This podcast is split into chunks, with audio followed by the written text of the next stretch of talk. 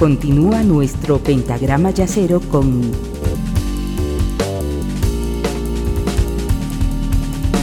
la quinta disminuida.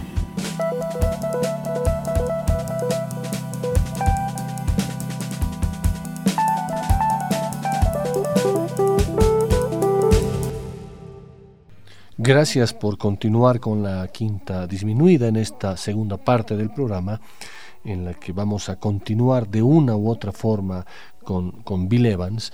En la primera parte hemos escuchado nueve temas de sus últimos tres años de vida, entre 1977 y 1980.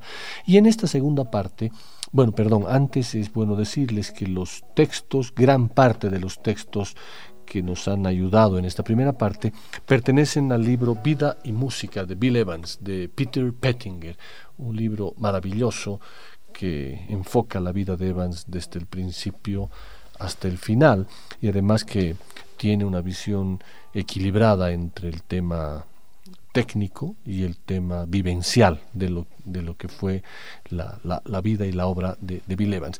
En esta segunda parte de la quinta disminuida no vamos a escuchar a Bill Evans, pero sí vamos a escuchar la influencia que, que, que, generó Bill Evans en todos los pianistas de jazz.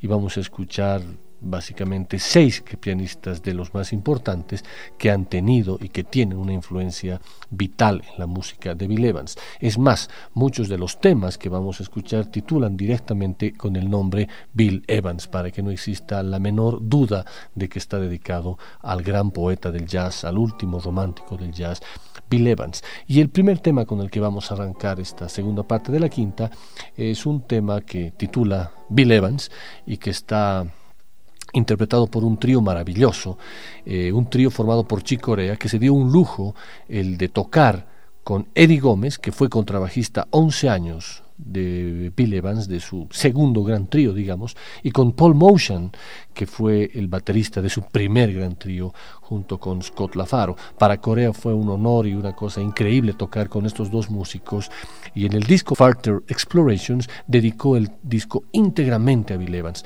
tocando temas que eran parte del repertorio de Bill Evans, pero además le compuso este tema titulado Bill Evans. Antes de escuchar el tema, ustedes verán cómo Corea dice y manifiesta su orgullo de tocar con estos dos grandes músicos. Vamos con el tema Bill Evans. I love New York, and the Blue Note over these past uh, years, many years, has been uh, kind of a, a home, a club home to me. I keep going back there doing my projects. Paul and Eddie, I don't believe, ever really worked together before. So I thought with, with their association with Bill Evans and my uh, respect and admiration of Bill Evans and his legacy would make a, an interesting put together for a trio.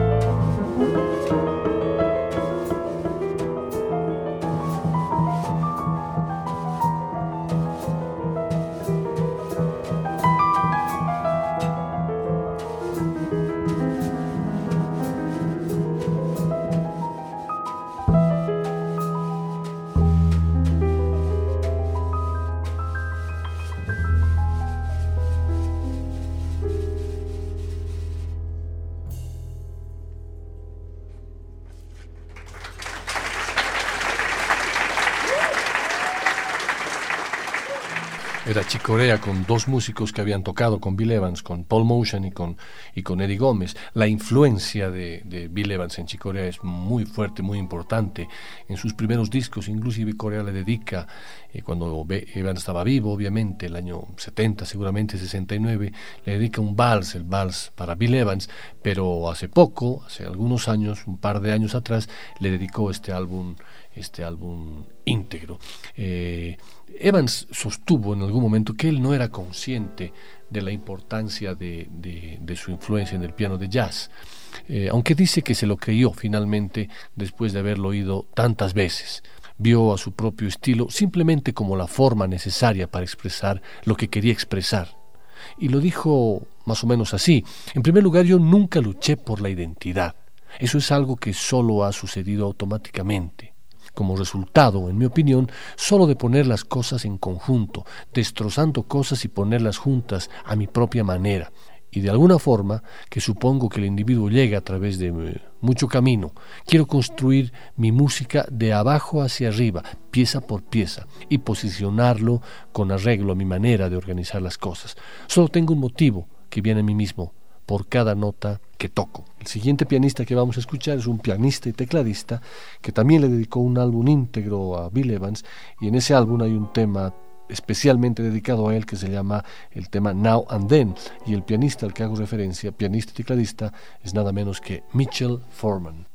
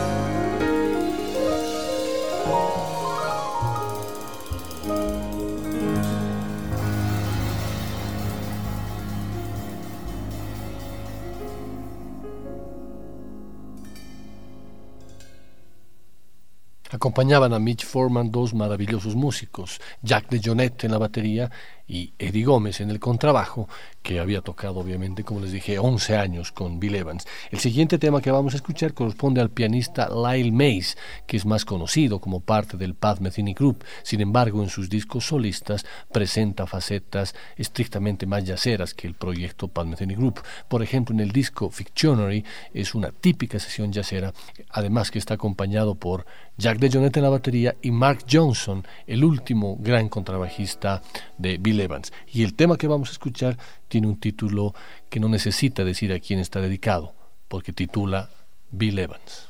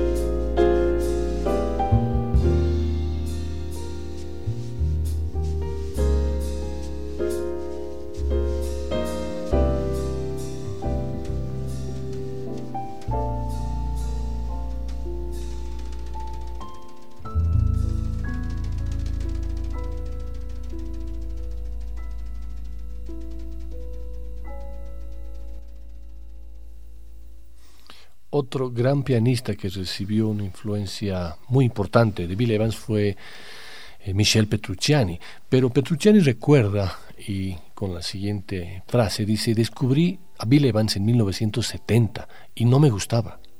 Recuerdo que un día vino mi hermano con un vinilo que había conseguido de la tienda de discos y lo subió arriba de la casa y me dijo, mira esto, es grandioso. Mi hermano Louis estaba mucho más avanzado musicalmente. Yo era más cercano al jazz más estándar, escuchaba pianistas como Errol Garner. Bill Evans era demasiado progresivo, demasiado avanzado para mí, y no entendía su música. Mi hermano puso el disco para oírlo y yo le dije, no, no me gusta. Ese tipo no toca bien. Dije yo ese tipo no toca. Esa fue realmente mi primera reacción sobre Bill Evans. Y mi hermano replicó, no, no, no, tú estás mal, estás equivocado, no sabes de lo que estás hablando. Y él tenía razón, por supuesto. Volví a escuchar el disco porque yo tenía la mente abierta y dije, Ok, si tú dices que estoy equivocado, voy a verificarlo, voy a volver a intentarlo. Y comencé a oírlo, oírlo, oírlo, oírlo, y mientras más lo escuchaba, más me gustaba. Entonces le dije a mi hermano, tienes razón, discúlpame, yo estaba equivocado. Pero tardé en agarrarlo, era como escuchar a Bill durante meses antes de que pudiera comprender lo que estaba haciendo. Eran sonidos extraños para mí, así que no podía entender nada. Sabía que estaba tocando bien, pero no lograba entenderlo. No me sonaba bien, no me tocaba. No podía entender los acordes, las progresiones, los tiempos. Fue la primera vez que escuché un vals, por ejemplo, en el álbum de Montreux del 70, el tema titulado Very Early, en la grabación con Eddie Gómez en el bajo y Marty Morell en la batería. Y poco a poco Bill Evans se fue convirtiendo en mi mayor influencia, porque me di cuenta lo que estaba haciendo, lo fui entendiendo, pero irónicamente al principio no me gustó. Esto es lo que dice Michel Petrucciani, además que Michel Petrucciani le dedica un disco titula Oracles of Destinity. Sin embargo, en ese disco hay un tema especial para Bill Evans y se titula Mike P. Y se titula Mike P porque cuando Petrucciani conoce a Bill Evans, Bill Evans le dice, muchacho, con ese nombre tan largo en el jazz no vas a llegar a ninguna parte. Michel Petrucciani no le va al jazz, así que tienes que cambiar tu nombre por Mike P. Después de la muerte, Petrucciani le dedica un tema y lo titula Mike P.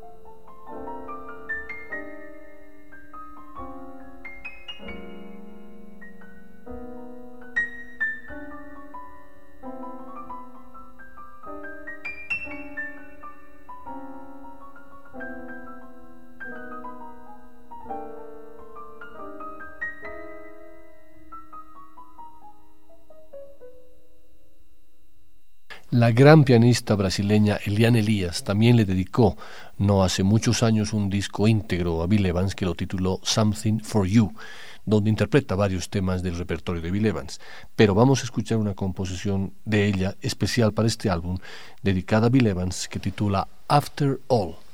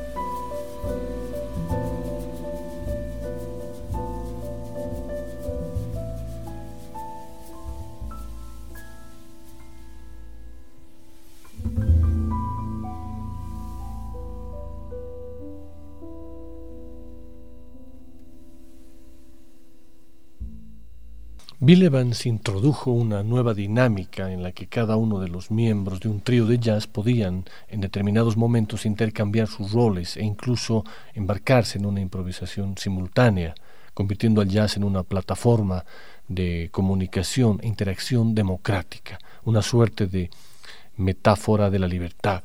Respecto a su formación, decía, una de las cosas que me vienen a la mente es que de chico fui condicionado a sentir una gran reverencia por el arte. Esa concepción del arte como algo superior rigió toda su vida.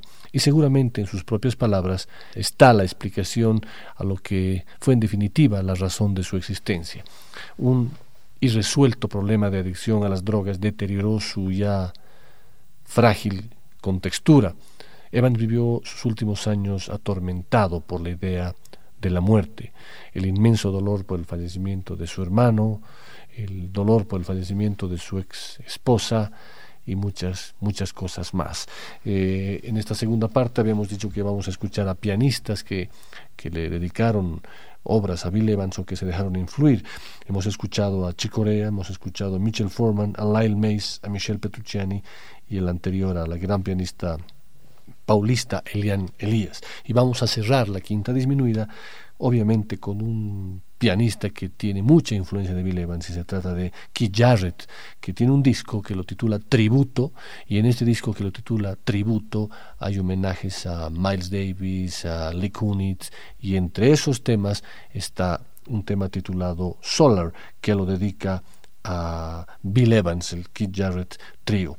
Eh, quiero agradecerles por su compañía en esta sesión de la quinta disminuida, por sus comentarios, por sus mensajes, por sus twitters por todo lo que hacen ustedes por la quinta disminuida. Ya lo saben que sin ustedes al otro lado este programa no tendría sentido. Vamos a cerrar con Keith Jarrett Trio y el tema dedicado a Bill Evans titulado Solar.